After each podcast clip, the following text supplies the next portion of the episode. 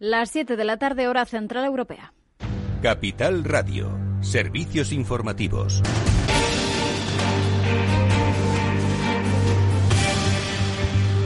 Tal? Muy buenas tardes. Hoy la actualidad gira en torno a ese terremoto político que se ha desatado en Murcia, pero que está teniendo réplicas en toda España. La mesa de la Asamblea de Madrid ha admitido esas mociones de censura de Más Madrid y del PSOE contra Ayuso. Las prioriza así frente al adelanto electoral, un asunto que podría terminar en los tribunales según los expertos. Y es que, como decimos, esa mesa finalmente ha calificado de manera favorable esas eh, eh, mociones de censura presentadas contra Ayuso, entendiendo que el Parlamento Regional no está disuelto hasta que el decreto correspondiente se publique en el Boletín Oficial de la Comunidad de Madrid. De este modo, no sería efectivo ese adelanto electoral. Ayuso también habría firmado la destitución de todos los consejeros eh, de Ciudadanos, incluso de Ignacio Aguado, que ha dicho, por cierto, que se siente traicionado y que la presidenta en esa rueda de prensa ha mentido, lo explicaba Aguado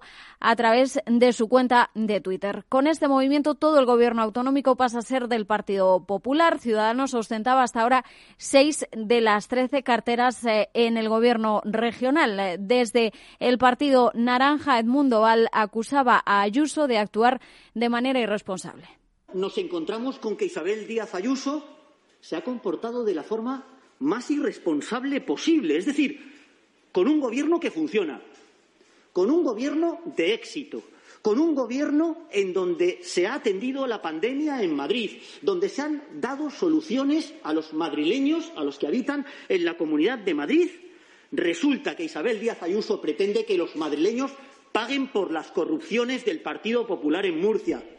Hoy en el balance, Federico Quevedo va a entrevistar precisamente a Edmundo Oval para conocer todas las claves de estos últimos movimientos. Será a partir de las 8 de la tarde en el programa El Balance. La pregunta ahora es si pueden salir adelante esas mociones eh, en Madrid, porque como decimos, han sido posteriores al anuncio de Ayuso, pero la disolución de la Asamblea no se va a publicar hasta mañana en el BOCAM, que es cuando entraría en vigor. Por tanto, los tribunales tendrán que determinar, seguramente según los expertos, qué consideran que ha sido antes. En todo caso, ahora en el punto de mira están el resto de gobiernos eh, en los que tenemos presentes a estas dos eh, formaciones, a Partido Popular y a Ciudadanos. El gobierno de Andalucía, sobre todo en el foco, pues ha descartado ir a las urnas y también han apelado a la estabilidad, sobre todo en este momento de pandemia. Esto decía el popular y presidente andaluz Juan Manuel Moreno hoy hemos querido, y yo personalmente he querido estar presente para trasladar ese mensaje, primero de serenidad, de, tranquilidad y sobre todo de confianza en este gobierno. Este es un gobierno sólido. Este es un gobierno, además, que tiene una hoja de ruta marcada de modernización, de reforma y de sacar a Andalucía de la grave crisis en la que se ha situado como consecuencia de la COVID-19. Y es un gobierno que aspira, evidentemente, a concluir la legislatura pues su vicepresidente desde Ciudadanos, Juan Marín, también apuesta por la estabilidad. Andalucía va a seguir siendo una isla, una isla dentro de todo ese ruido y dentro de toda esa inestabilidad que hay en el conjunto de España. Porque realmente los andaluces el 2 de diciembre del año 2018 pidieron que hubiera un cambio político en esta tierra. Y ese cambio político se está produciendo. Y se está haciendo con un trabajo del Partido Popular y de Ciudadanos de una forma tranquila, sosegada bueno, pues otro asunto del que estamos hoy pendientes es ese Consejo Interterritorial del Sistema Nacional de Salud. Ha aprobado este miércoles las restricciones para el puente de San José y de Semana Santa. Lo hemos conocido hace apenas unos minutos. Habrá cierre perimetral en las comunidades autónomas, excepto en el caso de Canarias y Baleares. El acuerdo ha contado solamente con el voto negativo de la Comunidad de Madrid. Isabel Díaz Ayuso ya venía diciendo que estaba en contra de esas eh, medidas, pero va a ser de obligado cumplimiento, con lo cual va a tener que cerrar eh, de manera perimetral igualmente como el resto de las comunidades autónomas. Así lo ha reiterado la ministra de Sanidad, Carolina Darias. Estamos pendientes de la rueda de prensa que tiene que comenzar en unos minutos eh, para concretar esos anuncios y también para conocer los últimos datos sobre la pandemia, los últimos datos del coronavirus. Hasta aquí este boletín. Se quedan ahora con After Work de la mano de Eduardo Castillo. Capital Radio. Siente la economía. ¿Inviertes en acciones o ETFs habitualmente? Entonces esto te interesa. Invierte en acciones de bolsa española o extranjera sin comisiones, hasta 100.000 euros al mes. Entra ahora en xtb.es y abre tu cuenta 100% online en 15 minutos. Riesgo 6 de 6. Este número es indicativo del riesgo del producto, siendo uno indicativo del menor riesgo y 6 del mayor riesgo. Tener todo listo para el día siguiente y que encima te sobren 5 minutos antes de cerrar es todo un reto. Enfrentarte al mundo digital también. Para hacerlo cuenta con Vodafone Seguridad Digital, la solución más completa de ciberseguridad para proteger tu negocio de ataques externos. Infórmate en el 1443 y tiendas Vodafone. Vodafone Business, tu partner en la era digital. ¿Ready?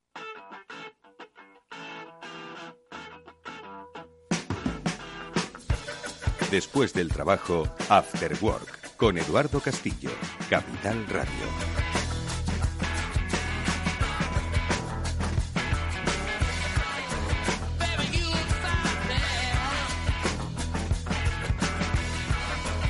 La verdad es que la política española no hay por dónde cogerla. Bueno, sí, nosotros sí la vamos a coger, la vamos a coger pues de la mano de Federico Quevedo y de sus contenidos que luego desarrollará en el balance unos minutillos en este programa, sí, porque queremos entender qué es lo que sucede, porque de lo que suceda luego se toman decisiones, decisiones que al final acaban afectando a la empresa, a las personas, que es quien realmente nos interesan, las personas. Bueno, pues de todo lo que está ocurriendo obviamente no podemos ser ajenos, ¿no?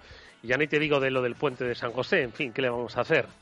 Eh, qué le van a hacer muchos empresarios que tenían puesta su esperanza ya que la Semana Santa no se iba a producir, por lo menos de manera controlada, entiendo, pues que veían en el puente de San José una oportunidad para por lo menos aliviar eh, la maltrecha economía que, que, viven. Bueno, pues de eso hablaremos, como digo, unos minutillos en este programa, en el que sobre todo vamos a hablar, como digo, de personas, de personas que ayudan a otras personas. Eso es el objeto de nuestra primera entrevista, porque vamos a hablar de iHelpic, una iniciativa que pone en contacto a empresas, a personas que quieren ayudar a otras personas, a deportistas de élite, a deportistas que quieren ayudar a las buenas causas, bueno, pues todos ellos se pueden encontrar un punto en común para obtener, por supuesto, un beneficio mutuo y conjunto, y es que personas que lo necesiten puedan tener una mayor esperanza para sus desafíos y para sus retos. Con su fundador, con iHelpic, vamos a hablar enseguida como una plataforma de encuentro para no sé si llamarlo financiación, crowdfunding, acciones de, de RSC y sobre todo ayudar a, las, a, las, a, los demás. Bueno, pues con ellos hablaremos en los próximos minutos, eh, pero también tenemos que analizar pues las cosas que no hacemos tan bien, ojo, y entre otras es la de la toma de decisiones, y esto no es que lo diga yo, lo dice un interesantísimo estudio en el que ha participado la Universidad Oberta de Cataluña y, y que determina pues que el confinamiento, bueno, pues nos ha hecho nos ha hecho tomar malas decisiones. No, no voy a usar aquello de que saldremos mejores de la pandemia o, peores, pero sí, no sé, se ha analizado, se ha estudiado y con uno de sus investigadores, con Francisco Lupiáñez, vamos a ver por qué estamos tomando peores decisiones. Y mm, como digo, pues qué es lo que pasa a nuestro alrededor, pues lo que pasa aquí en nuestras fronteras, que es que de verdad es como es que ni Berlanga, oiga, ni Berlanga bueno, pues le preguntaremos a Federico Quevedo que nos dé un poquito de sentido común en este, en este eh, dibujo patrio de la política. Y luego, por supuesto, que miraremos al exterior hablando de finanzas. Le pedimos a Javier López Bernardo que nos hable de los chascarrillos financieros que hoy nos llevan de nuevo a China. Así que vamos, amigos, a conocer buenas opiniones, vamos a inspiraros para ver cómo podemos ayudar a los demás.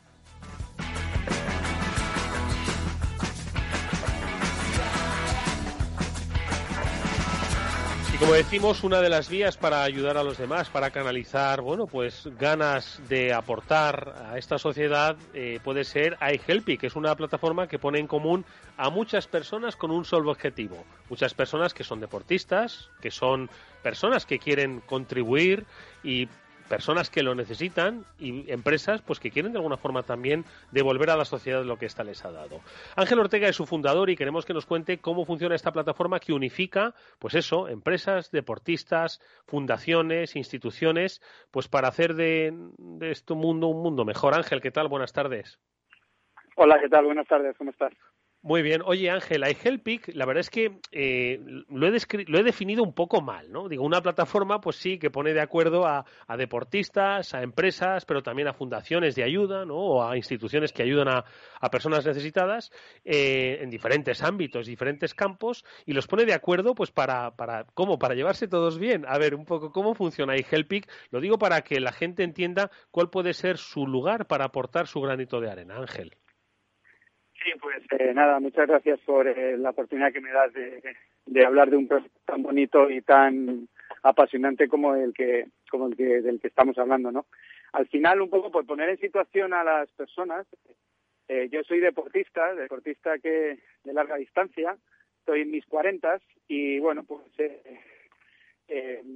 pensando un poquito, ¿no? En, en, en, llevar y aprovechar todos los beneficios y toda la potencialidad que tiene a, pues, una persona de con el entorno que tiene, con el network, con, eh, bueno, pues un poco las, que es un activo en sí mismo, dije, joder, ¿por qué no pienso en, en hacer un clic y de hacer una prueba deportiva, eh, ¿por qué no hago un, lo convierto en un proyecto deportivo social?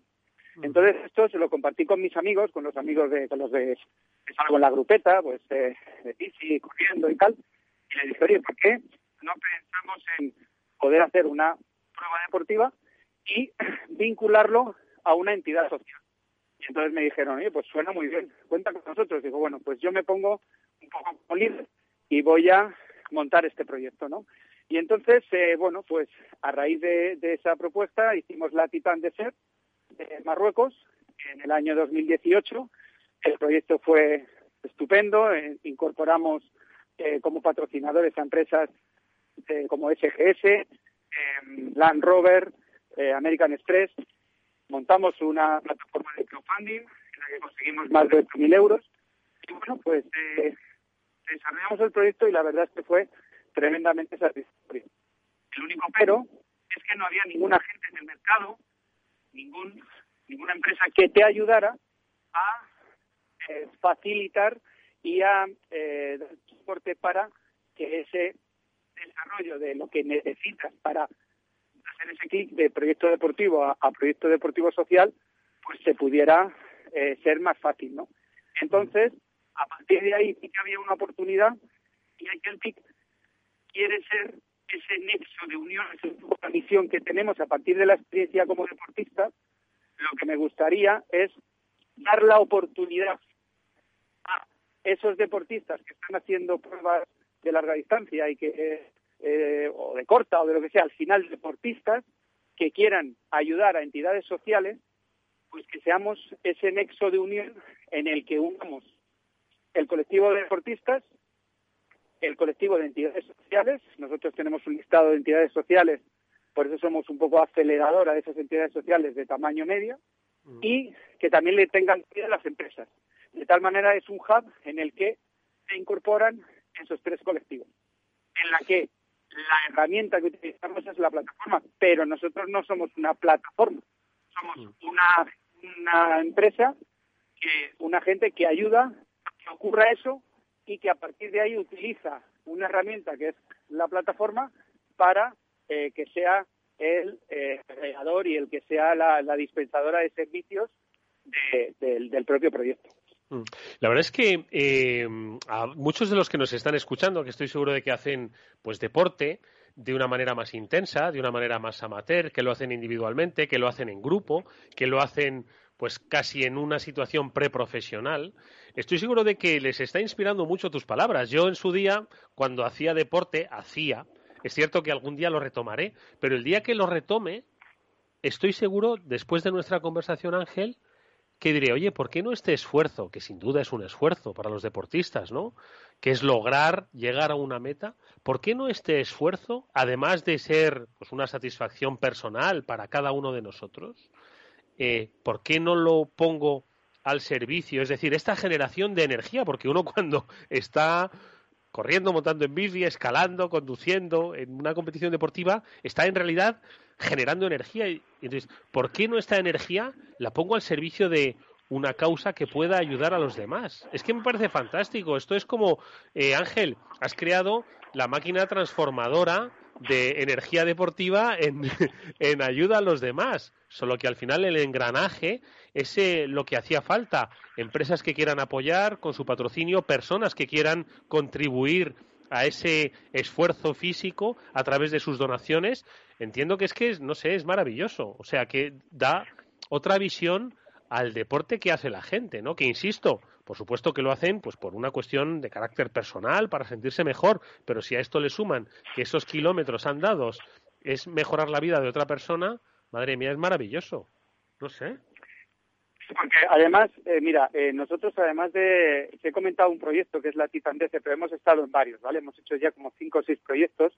Te lo digo porque yo soy artista, o sea, al final yo soy un deportista que me veo muchas veces, hago el roleplay, hago eh, me reflejo, decir, oye, esto me parece que está bien, esto sería fácil para el deporte, esto es lo que necesito. Entonces, como pasamos la experiencia, como parte de la experiencia, pues incorporamos servicios que algunos ya pueden tener, que es fenomenal, si ya se tienen, no es necesario, pero nosotros les ponemos un poco en, eh, en la atención, oye, pues el seguro de bici, eh, la ropa deportiva personalizada que tú quieras poner ahí a tus patrocinadores, a tu entidad social, a la prueba deportiva que realizas, que quieras hacer un vídeo, ¿vale? Un vídeo resumen que puedas tener, eh, incorporar ahí, pues bueno, pues una, esos momentos del previo, comidas, salidas con amigos, eh, bueno, chascarrillos, fotos graciosas, todo eso. Además, aparte del vídeo, hacemos un libro digital. Un libro digital que una vez que termina el evento, una vez que termina el proyecto, eh, entregamos a ese líder y Helpic, porque es como el colofón y es como el reconocimiento de decir, mira, lo que has hecho no solo ha dado un beneficio a ti eh, como persona que has conseguido ese reto, que insisto, el reto puede ser hacer una prueba más dura o ir a hacer un 5K o un 10 un 10.000 en cualquier sitio. O sea, nosotros lo que promovemos es que ese deportista que se siente tan eh, tan lleno y tan y tan eh, y recibe tanto positivismo por por hacer el deporte, porque eso es un hecho, que dé un paso y que intente ayudar a los demás, porque ahí sí que te digo, igual que yo ahora tengo esta entrevista nosotros hemos salido en otros medios hablando, pues, de la prueba que vamos a realizar, por quién la vamos a realizar. Entonces, mm. cuando tú llegas y hablas de la prueba y hablas que lo haces por estos accidentes para recaudar fondos, para concienciar a los conductores que el ciclista pues está ahí y es eh, un mal necesario, tenemos que respetarlo, tal, tal, tal, te das cuenta que realmente el discurso y un poco el beneficio que recibes ya no solo es hacer la prueba, sino también ayudar a una causa social. Y mm. cada uno tiene una sensibilidad. Seguro que tu sensibilidad social puede ser distinta a la mía, pero en mm. cualquier caso es tremendamente beneficioso y, y reconfortante que apalancándose en el deporte teniendo la colaboración que tiene con nosotros, puede ayudar a vincular a esta entidad social y te digo, ya no solo en lo económico, porque evidentemente la recaudación económica es importante y el dinero, sobre todo en estos días, pues imagínate. Pero también hay una parte que las entidades necesitan como el comercio, es la difusión, que es que ese grupo de amigos se lo viraliza a su entorno, lo comunica, lo pone en redes sociales. Nosotros también hacemos una campaña en redes sociales y esa entidad social que tenía o tiene alcance los medios, los recursos que tiene, con este grupo de amigos abre un espectro y lo que hacemos es que la entidad social le das una nueva línea de mm. captación de fondos.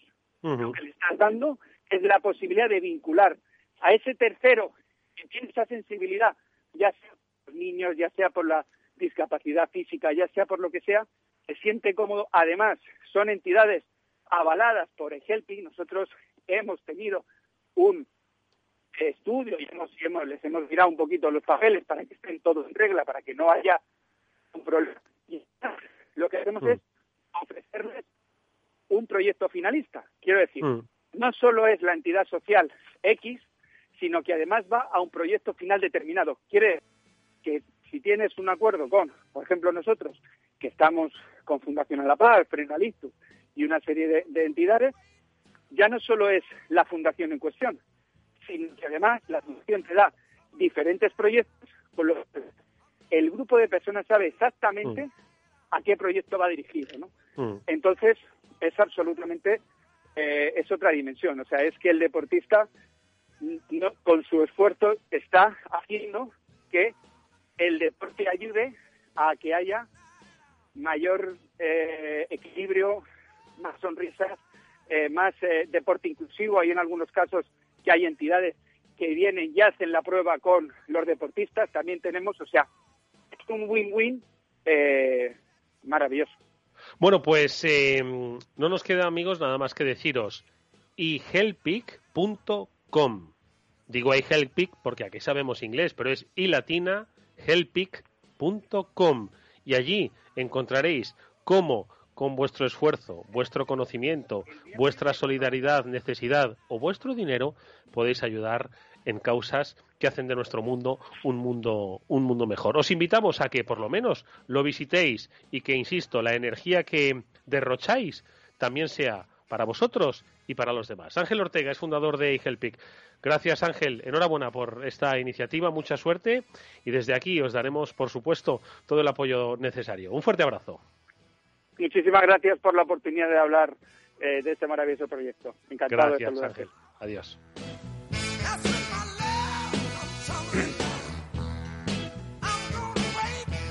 Bueno, pues eh, ya sabéis, eh, al final eh, las plataformas, la digitalización, eh, el entorno digital nos permite conectarnos y, y poder sacar mucho mayor provecho a las capacidades buenas que tenemos los seres humanos. Capacidades que a veces, ojo, se tuercen. Sí, se tuercen. Se tuercen por la pandemia, ojo, sobrevenidas, ¿no? Y es que esto es una de las eh, conclusiones, bueno, es quizás una conclusión frívola, ahora vamos a profundizar y más en serio, eh, de un interesantísimo estudio en el que ha participado la Universidad Oberta de Cataluña, eh, eh, que ha analizado pues cómo nos comportamos y sobre todo cómo tomamos las decisiones, las personas, en situaciones pues como la que vivimos, en situaciones post-confinamiento o en situaciones de pandemia. Se trata de eh, un- una investigación de, liderada por eh, Open Evidence que junto con otras instituciones de la Unión Europea pues han querido ver pues cuál es el comportamiento, la capacidad cognitiva, cómo ha afectado a la salud mental este confinamiento. Bueno, pues uno de sus investigadores eh, del grupo Open Evidence y que es además profesor de la, de la Universidad Oberta de Cataluña es Francisco Lupiáñez. Francisco, ¿qué tal? Buenas tardes. Hola, buenas tardes. ¿Qué tal?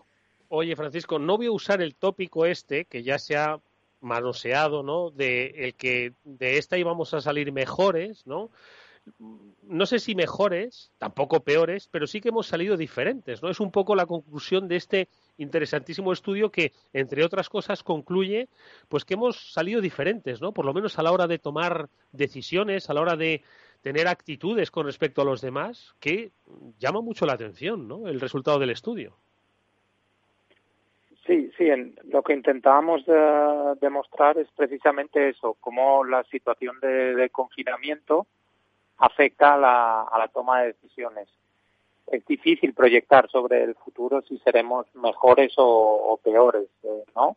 Lo que sí que está claro es que en la situación actual, en la que estamos expuestos a numerosos shocks, por así decirlo, ya sean relacionados con la salud, ya sean relacionados con el mercado laboral, ya sean relacionados con los momentos de estrés diarios que, que podemos sufrir, afecta a nuestra capacidad cognitiva y a la, a la manera en que tomamos las decisiones.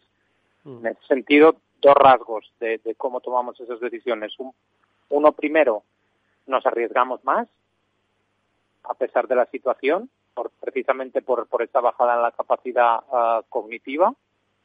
Y segundo, somos más proclives a castigar a los otros. Es decir, si vemos eh, situaciones donde, donde alguien, por así decirlo, está haciendo las cosas mal, somos más proclives a querer que se le castigue, ¿no? Lo cual no deja de ser una contradicción. Estamos dispuestos a tomar más riesgos y, por lo tanto, probablemente eh, tener conductas eh, más arriesgadas y por lo tanto que pueden ser penalizables y a la vez nosotros mismos queremos que se penalicen esas conductas, ¿no? Mm. Mm. La verdad es que eh, es muy interesante y además ahora, eh, si quieres, Francisco, nos das algunos detalles porque no es solo una cuestión que sucede en España. Eh, ha sido un estudio pues internacional que se ha publicado además en, en la Scientific Reports de Nature eh, en el que dice, bueno, pues sí, que nuestro carácter ha cambiado. Yo estaba pensando, yo, eh, Francisco, yo recuerdo pues cuando en los primeros momentos en los que nos vimos obligados a llevar mascarillas, ¿no? Especialmente a la vuelta del verano, cada vez que veía a alguien sin mascarilla, yo creo, adoptada, yo lo, lo, reconozco aquí públicamente, adoptaba una especie de, de actitud un poco reprobatoria, ¿no? Diciendo, mira, este hombre o esta mujer que no lleva mascarilla, es decir, me veía yo como pues de eso no, no era el policía de balcón que surgieron en el confinamiento, pero sí que notaba ese cambio de actitud, ¿no? Y quizás una actitud de rabia, ¿no? De frustración, no lo sé. Entiendo que pues son, como has dicho, situaciones de shock, ¿no? Provocadas por las restricciones, pues que, ojo, que, que traen consecuencias y que quizás es algo que, al ser algo interior, cognitivo, no vemos, ¿no? Tan directamente, ¿no? Sí, e, e, esa es la intención del, del estudio. El estudio no está ah, elaborado con un cuestionario tradicional, sino que está elaborado con, con un experimento online, donde exponíamos a los participantes a tareas y a ver cómo reaccionaban delante de según qué tipo de tareas. Lo que vimos precisamente, lo que capturamos fue precisamente el comportamiento que tú, que tú describes, ¿no? y además de, ese comportamiento atribuíamos una causalidad a que tenía que ver con las situaciones que, mencionaba anteriormente. Lo que queríamos demostrar es que, obviamente, el, confinamiento, la, dicotomía que se planteaba entre economía y salud, no es tal, sino que la economía es salud y la salud es economía. Y por lo tanto, las medidas que se, que se toman tienen un impacto en, en los individuos y en la manera de comportarse de los individuos y por lo tanto deberíamos de prestar atención a la manera que lanzamos los mensajes si queremos que los individuos reaccionen de una manera adecuada. En ese sentido, la, investigación se realizó en tres países y en los tres países los resultados eran son similares o eran similares, ya que lo que lo que trabajamos es cómo funciona el cerebro, independientemente de si, si, si es un inglés, un italiano o un español en este sentido, ¿no? y las reacciones eran similares en, los tres países. Mm.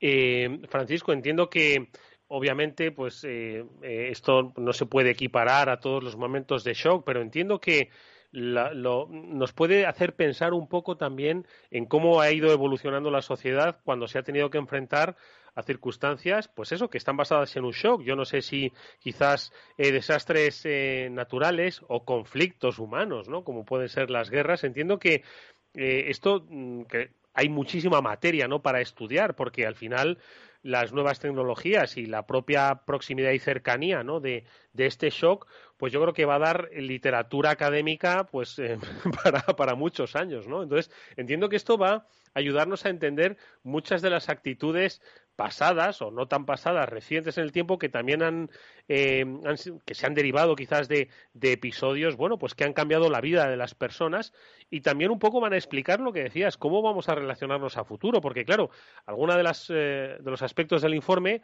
eh, hacen referencia pues a quienes han estado más expuestos ¿no? al, al, al, impacto de la pandemia. Estoy pensando en los médicos, estoy pensando en las fuerzas y cuerpos de seguridad del Estado, estoy pensando en las profesiones esenciales. Entiendo que todo esto va a dar mucha literatura, ¿no? Literatura académica, digo. Eh, eh, sí, seguramente sí. También hay que tener en cuenta que el, ser humano a lo largo de su historia ha estado expuesto o estamos expuestos a numerosos shocks por lo tanto, parte de los instrumentos que utilizamos en nuestra investigación ya existían, no eran nuevos. Lo que es nuevo es lo que es nuevo entre comillas, pero es lo que ha producido esa pandemia, ¿no? Por lo tanto, que alguien esté expuesto a un shock en el mercado laboral, se quede sin trabajo, por así decirlo, ya existía. Que alguien esté expuesto a un problema de salud, ya existía.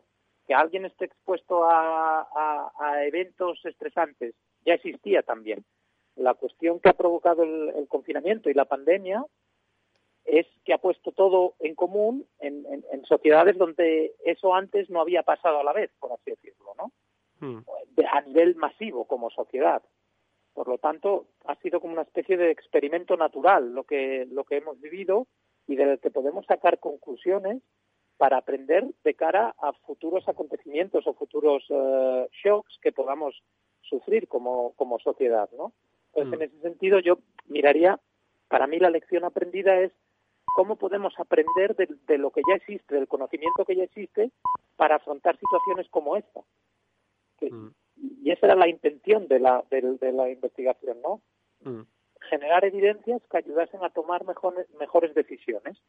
Evidencias basadas en el pasado, ¿no? Que, que, que, que, que ya, ya han generado conocimiento y ver cómo podía ese conocimiento llegar a los decisores o a los que toman las decisiones para gestionar mejor los procesos de comunicación con los ciudadanos. Sin lugar a dudas, yo creo que es una herramienta muy eficaz el resultado analizado eh, de tres países diferentes para saber cómo al final las decisiones que adoptan, porque ojo, eh, esto es la consecuencia de una decisión adoptada. No quiero decir que sea buena o mala, sino que tiene consecuencias. Y las consecuencias son estas. Una menor capacidad cognitiva, un mayor egoísmo, falta de civismo o una precipitación en la toma de decisiones. Como bien has apuntado en alguna ocasión, Francisco, decisiones que, viendo el panorama que había, querían un resultado inmediato y un beneficio eh, rápido sin pensar en el mañana. Ojo, porque al final eso pues tiene un componente a la hora de pues tomar decisiones no solo de carácter financiero económico, sino también de carácter personal. Así que, bueno, pues los resultados están y nosotros invitamos a quienes nos están escuchando y que tienen capacidad de decisión que revisen esas conclusiones de este interesantísimo eh, informe liderado por el grupo de investigación Open Evidence y que puede eh, consultarse en Scientific Reports de Nature.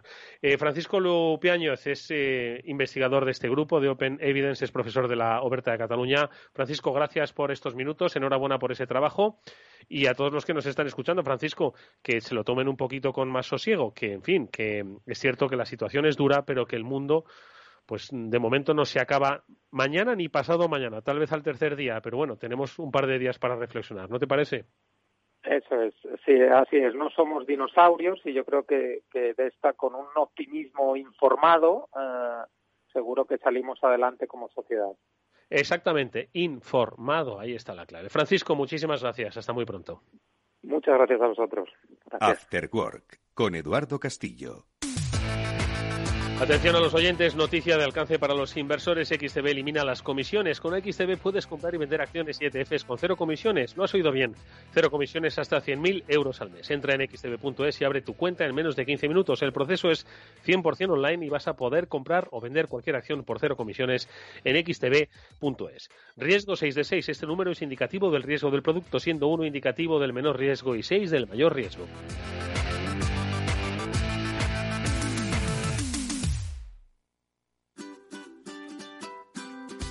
Mesa y Descanso es el programa donde Mar Romero te acerca cada fin de semana los mejores productos, te invita a disfrutar de los buenos vinos de cada denominación de origen y a conocer restaurantes y lugares de ocio con un encanto especial.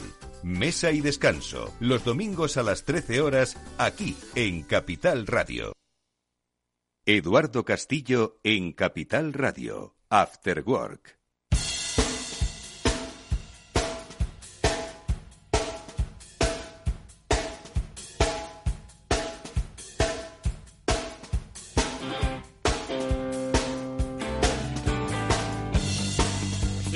Cuando estaba diseñando su programa de hoy eh, y contaba con la presencia de Edmundo Val, no sé si ya lo sabía lo que iba a pasar en Murcia y en Madrid y en Castilla y León, no lo sabía y ha sido casual, aunque yo creo que sí lo sospechaba. Federico Quevedo es eh, nuestro compañero responsable del balance. En media hora vais a poder escucharle un análisis profundo de la locura de día político que se ha vivido hoy. Le pedimos que nos ayude un poco a sosegar en unos minutos en este After Work. Fede, ¿qué tal? Buenas tardes. Hola Edu, buenas tardes. No, no tenía ni idea, te lo digo sinceramente. De hecho, eh, cerré ayer la entrevista con Edmundo Val, yo creo que ni él sabía. Que, que, esto iba a pasar, se ha llevado con un máximo sigilo lo de, lo de esta mañana Y, bueno, luego le preguntaremos, obviamente, porque claro, Ciudadanos hoy se ha convertido en el, en, el protagonista político del día, sin lugar a dudas, ¿no? Oye, macho, eh, esto es un golpe de mano, literalmente, ¿no? Lo que ha ocurrido, por lo menos en Murcia. Ahora, si quieres, hablamos de lo de Madrid, que augura tinta y, tribunales, pero lo de Murcia ha sido un golpe de mano inesperado totalmente, ¿no? Bueno, todo está muy relacionado. ¿eh? eh em, lo de Murcia ha sido, digamos, eh, un intento de Inés Arrimadas por decirle eh, a, Pablo, a Pablo Casado, cuidadito, que aquí estoy yo, uno. A Pablo Iglesias también decirle cuidadito, aquí estoy yo, porque no olvidemos que es un acuerdo entre el Partido Socialista y Ciudadanos y que eso puede poner muy nervioso al otro socio de gobierno del Partido Socialista, a, Unidas Podemos, eh, y una manera de recordar que Ciudadanos, incluso con 10 escaños, sigue siendo un partido que cuenta y que, y que tiene, eh, que está ahí, ¿no? Entonces, eh, luego ahí tiene mucho que ver también con, la posición de Vox allí en Murcia, estaba presionando muchísimo al gobierno de Murcia para aprobar algunas cosas que, Ciudadanos no comparte, como el tema del, del PIN parental, etcétera, y, pero sobre todo era, digamos, era como el sitio donde menos daño creían ellos que podía hacer, pero ha sido lo que ha desatado una tormenta perfecta.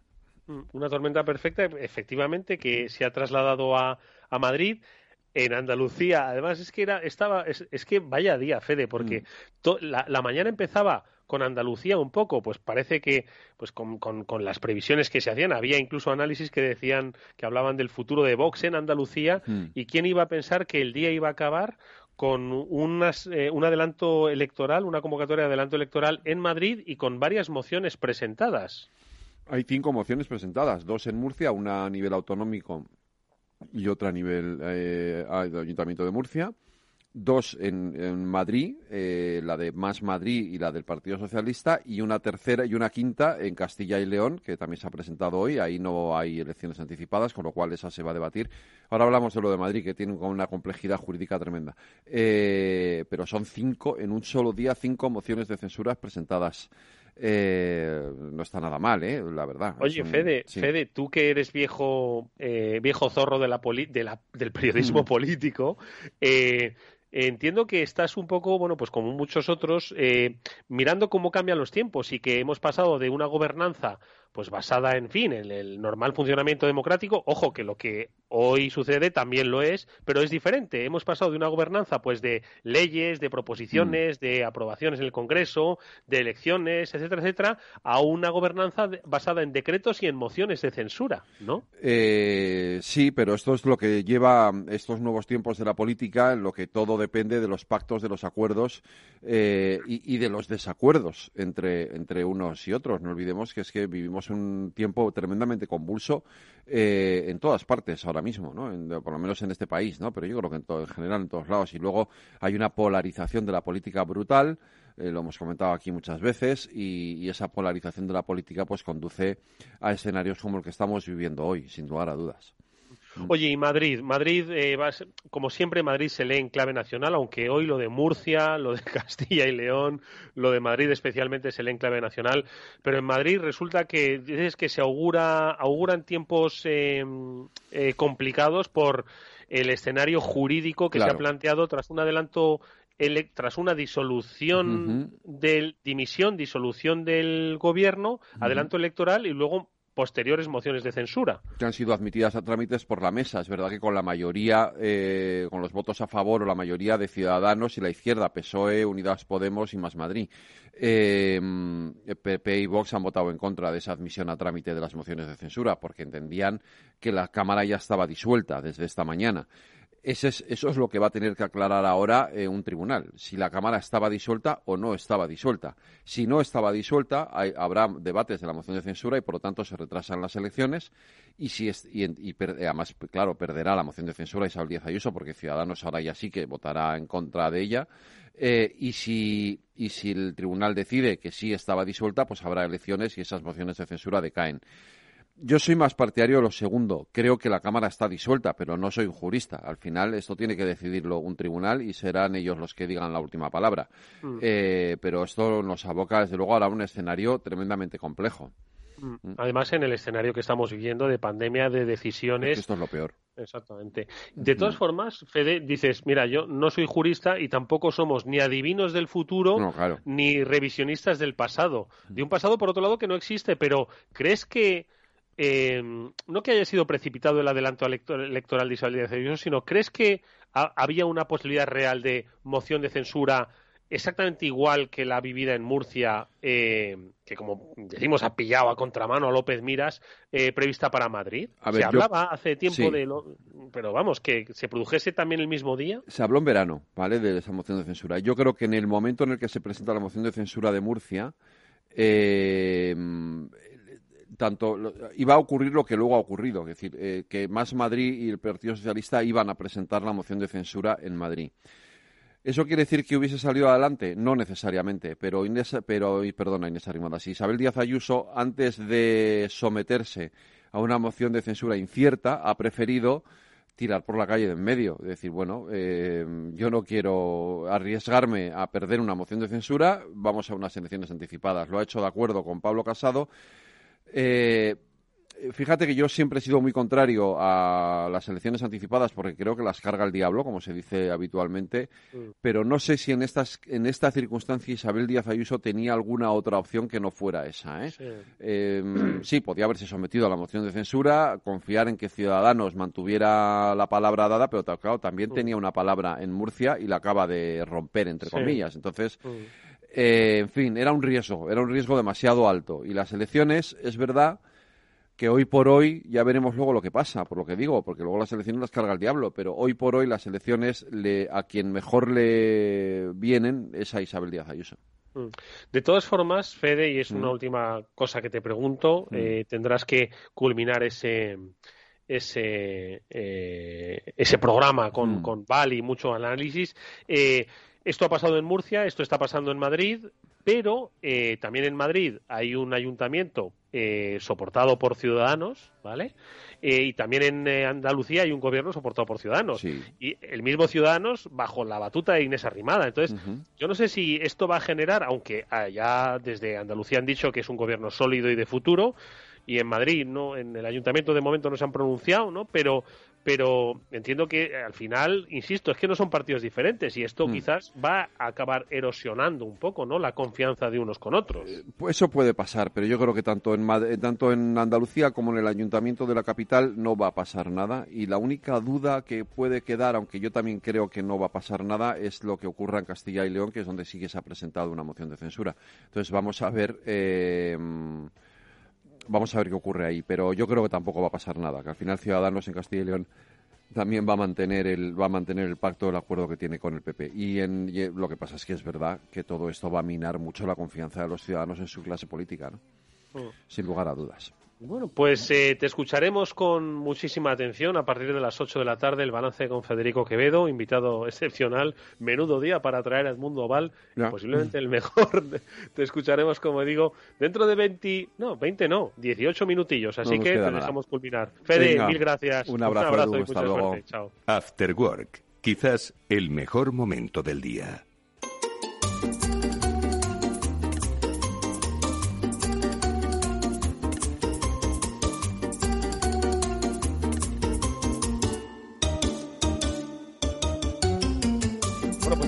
Cosas en China no pasan. No pasan porque no tienen necesidad de que haya tanta diversidad política. Allí se juntan una vez al año y deciden. Y se evitan pues este chascarrillo, aunque por otro lado es mucho más divertido. Bueno, no vamos a hablar de política china ni mucho menos, pero sí de economía china, porque es la que se puede ver afectada por cosas que están pasando en el resto del mundo. Que aunque no lo pensemos, más allá de Madrid hay más mundo, ¿eh? Javier López Bernardo, ¿qué tal, Javi? ¿Cómo estás? Buenas tardes. Buenas tardes, Eduardo. Ha sido buena introducción, la verdad.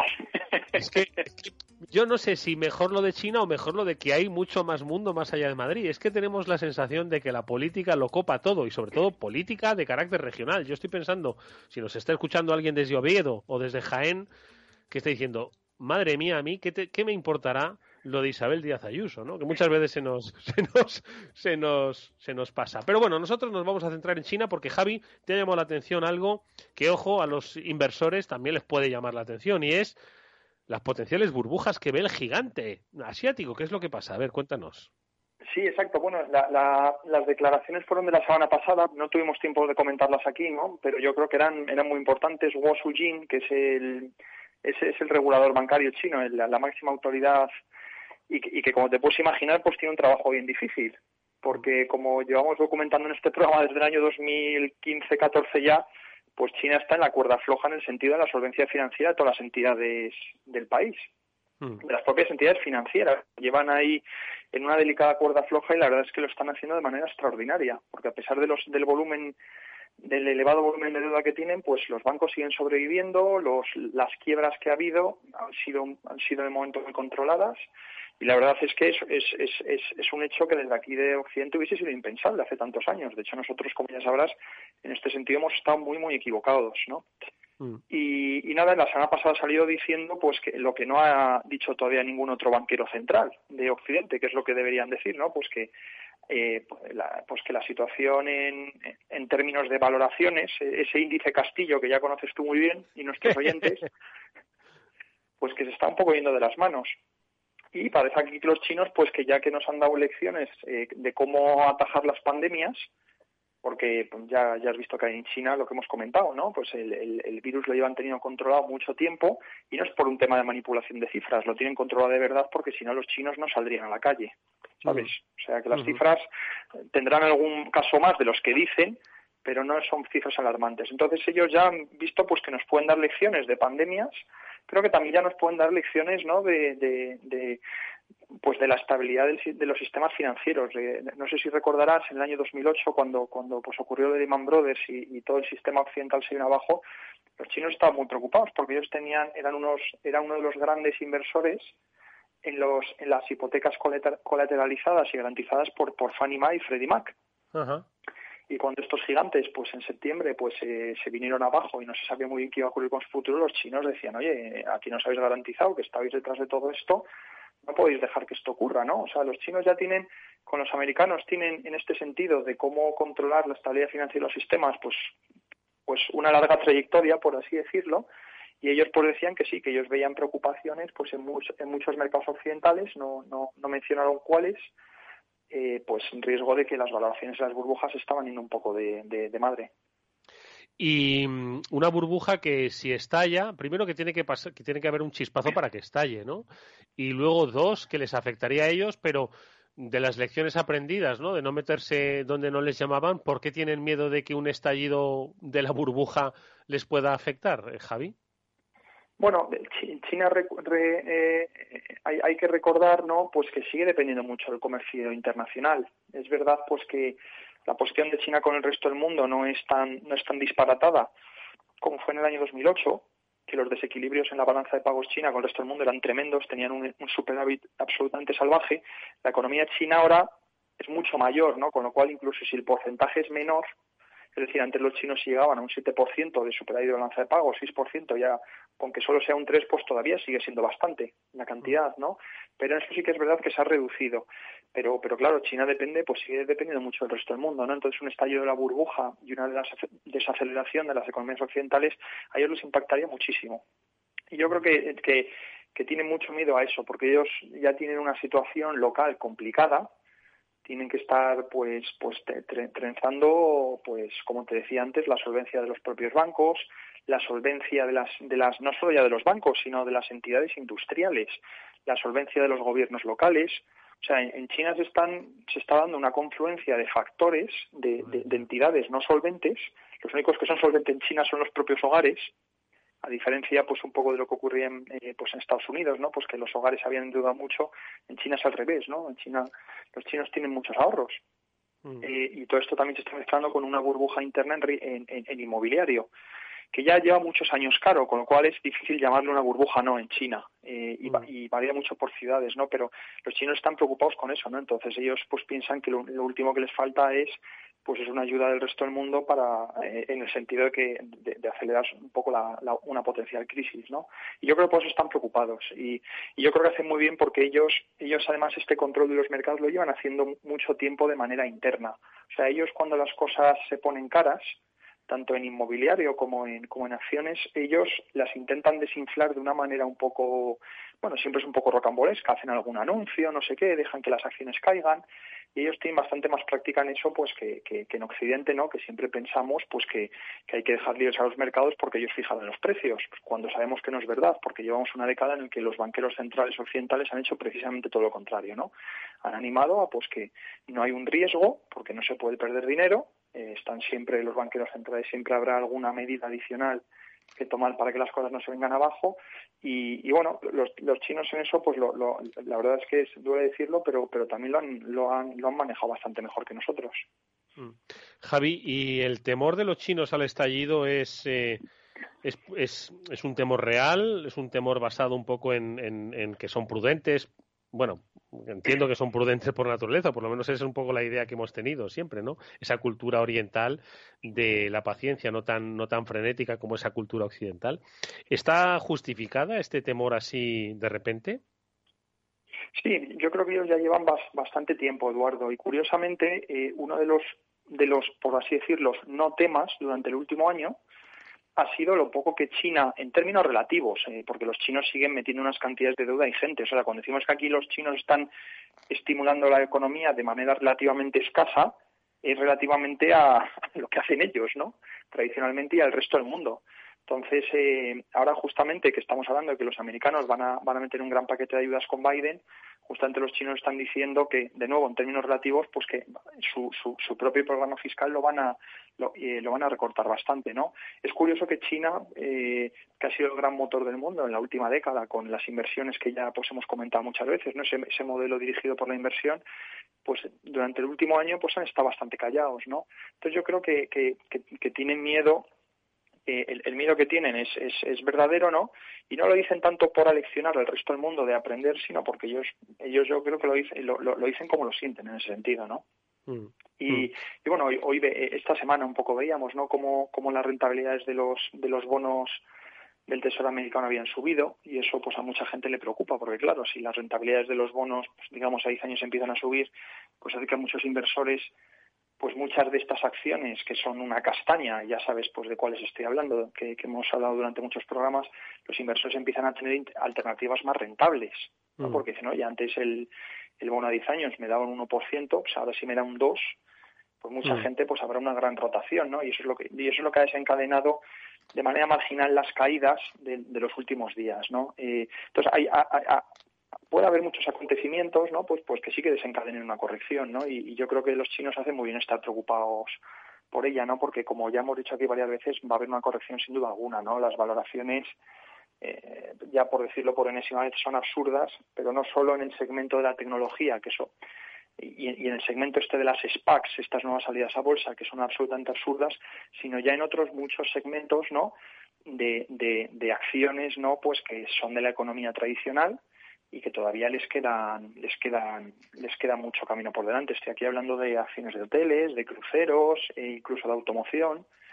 Han recogido pues pues mucha vuelta a la normalidad, ¿no? Eh, y es un poco, vamos, como, como, como veo las cosas. Mm.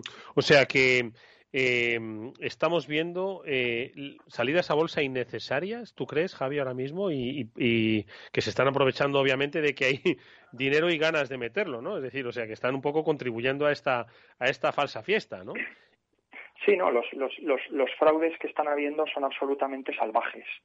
Ya no es que sea una cosa básicamente de que hay un, un par, con perdón, de pardillos que salen a bolsa, les, eso siempre existe, ¿no? Y es anecdótico. Lo que estamos viendo son ya en, cantidades monstruosas. Entonces, la mayor, una, una, gran parte, y aquí no estamos hablando de una o dos, ¿no? Sino probablemente de decenas de, de, de salidas a bolsa que ha habido en los últimos, pues, pues ya en los últimos nueve meses, son fraudes directamente.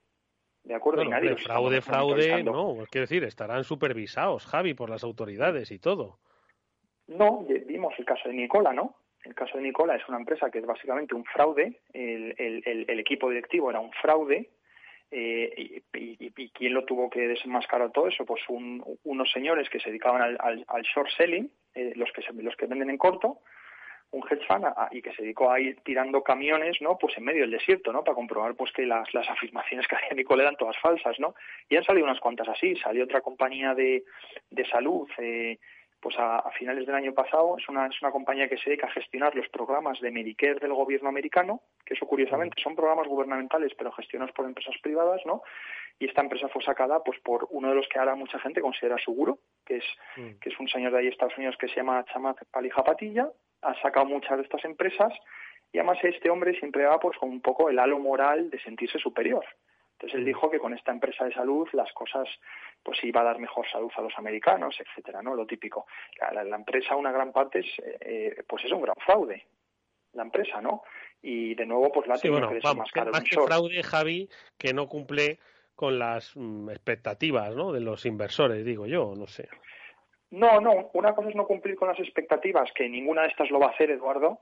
Eh, pero bueno, eso es, eso es parte del mercado y está bien. Eso no es un fraude. ¿de acuerdo? Simplemente pues que tú pones en tu folleto informativo cuando sales a bolsa una serie de afirmaciones pues que resulta que no son ciertas. ¿De acuerdo? Otra cosa es que tú pongas afirmaciones que son verdaderas y luego la gente pues se haga ahí sus castillos en las nubes, ¿no? Eso está bien. ¿De acuerdo? Pero no es cuando simplemente en tus folletos informativos pones cosas pues que no son ciertas. la gente Nicola decía que ya había un camión y no la habían, ¿sabes?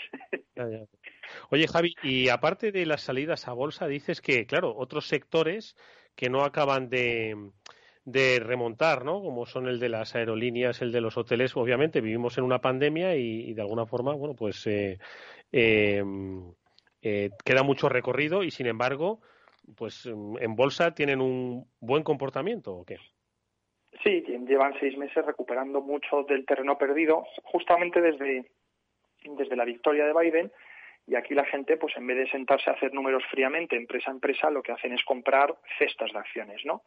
Entonces un tío, en vez de decir, bueno, pues voy a comprar, un gestor, en vez de decir, voy a comprar esta empresa de, de, este sector determinado, lo que hace es me compro todo el sector indiscriminadamente, ¿no? Como ya hay instrumentos que te permiten hacer eso, y dices, bueno, esto como esto es un poco como el beauty contest keynesiano, los concursos de belleza. ¿Te acuerdas que había que intentar no adivinar quién era la chica más guapa, sino quién era la más guapa a los ojos de los otros, ¿no? Mm, mm. Pues esto es lo mismo. La gente lleva, pues ya, pues muchos meses intentando adivinar cuál va a ser la chica guapa, eh, pues en función del resto de los participantes del mercado, para ellos poder anticiparse y, y ganar a corto plazo. ¿no? No, no, no, hay, no hay ningún tipo de análisis fundamental aquí, ¿no? Ni de racional, ni de simplemente cuentan un relato que sea sencillo, sí, las cosas se van a recuperar, pero luego cuantificar todo eso pues ya pues no, no, se hace, ¿no?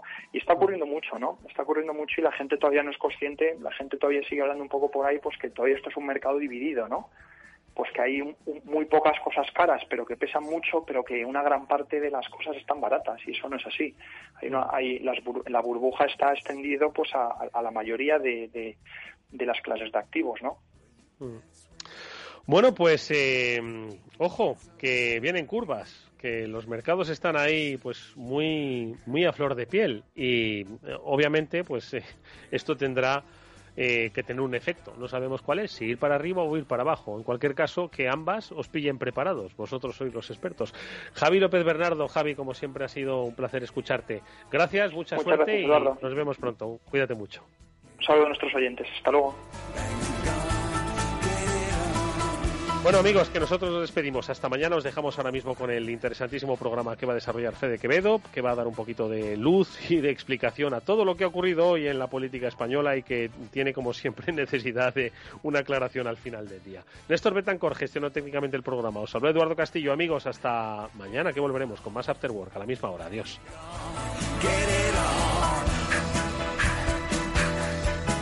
con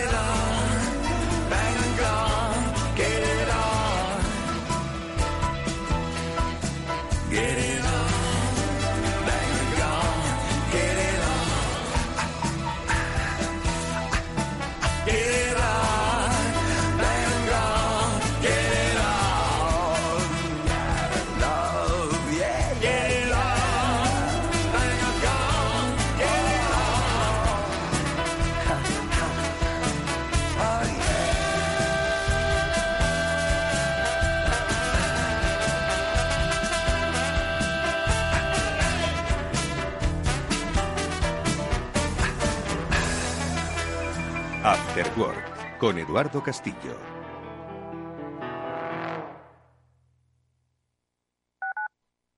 Capital Radio Madrid 105.7 Los viernes en Capital Radio, la salud protagonista. Valor Salud. Industria, pacientes, profesionales y directivos del sector. Investigación y todas las áreas del mundo de la salud y sanidad con sus personas y empresas. Evolución de la pandemia. Novedades de nuestra medicina y sus profesionales. Con los expertos y destacadas empresas. Valor Salud. Cada viernes a las 10 de la mañana, la salud protagonista con contenidos claves y un estilo propio. Valor Salud. Con Francisco García Cabello.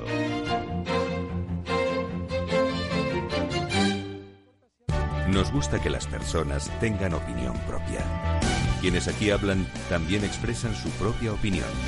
No representan la opinión de Capital Radio.